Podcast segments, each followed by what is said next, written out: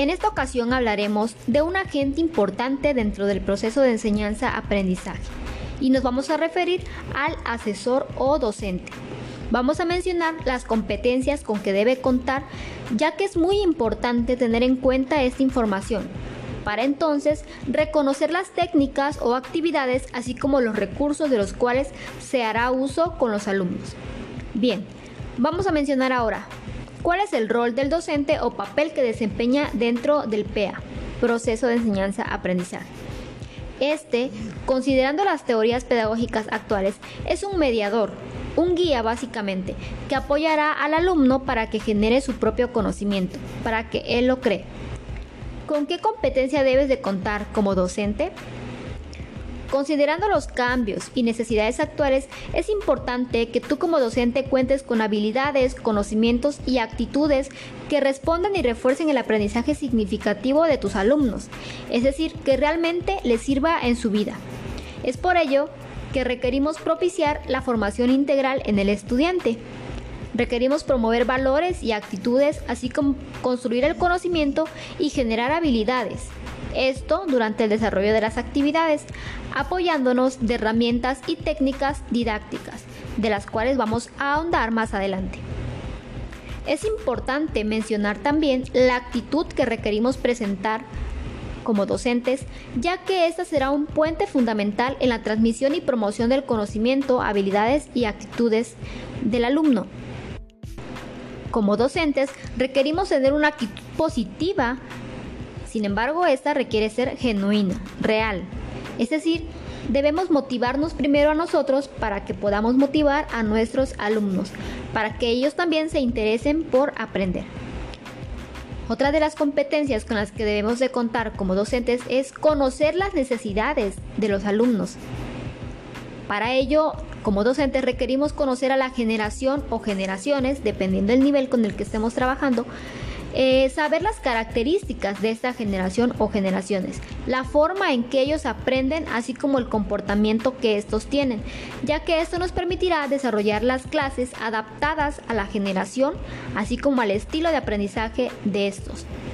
Este último, la parte de los estilos de aprendizaje, ah, nos apoyará a nosotros a tener en cuenta qué recursos nos apoyarán en las sesiones o clases posteriormente de las, otra de las competencias con las que debemos de contar es ser empático con los alumnos. Es decir, tomar en cuenta las necesidades y circunstancias que van surgiendo a lo largo del proceso, tomando en cuenta al individuo como un ser biopsicosocial y cultural. ¿Qué quiero decir con este punto? Todos pasamos por circunstancias que de pequeña o gran manera afectan nuestro desempeño en diversos ámbitos. En este caso, como docentes, es necesario tomar en cuenta esto y saber identificar o generar confianza en los alumnos de tal manera que se les apoye. Si éste presenta alguna dificultad o problema interno o externo a la clase, buscar la manera de solucionarlo o buscar que él solucione su problema, pero que esto no afecte su desempeño escolar. Asimismo, como docentes requerimos contar con conocimientos necesarios de la asignatura y del tema que se esté trabajando, que se esté impartiendo, de tal manera que podamos resolver las dudas y retroalimentar al alumno o bien promover la retroalimentación entre pares. También es importante comentar las habilidades comunicativas con las que requerimos contar como docentes, las cuales más adelante vamos a ahondar un poco de, esta, de este tema, de este subtema. Por último, entre otras de las competencias con las que debemos de contar como docentes es el estar al tanto de los cambios y tendencias en la educación.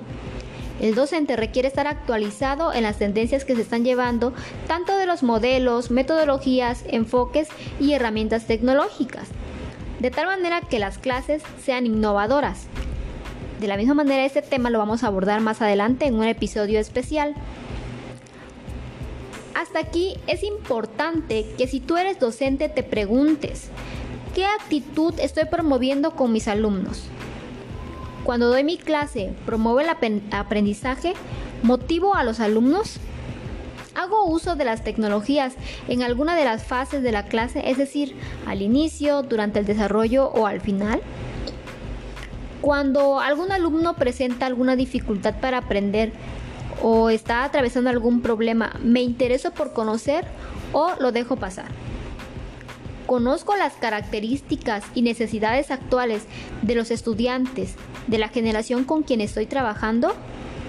Es importante que nos hagamos estas preguntas porque esto nos permitirá a nosotros mejorar, tener una mayor visión de la del aprendizaje que estamos promoviendo en los alumnos, de la actitud que nosotros estamos tomando y lo que les estamos transmitiendo también a ellos.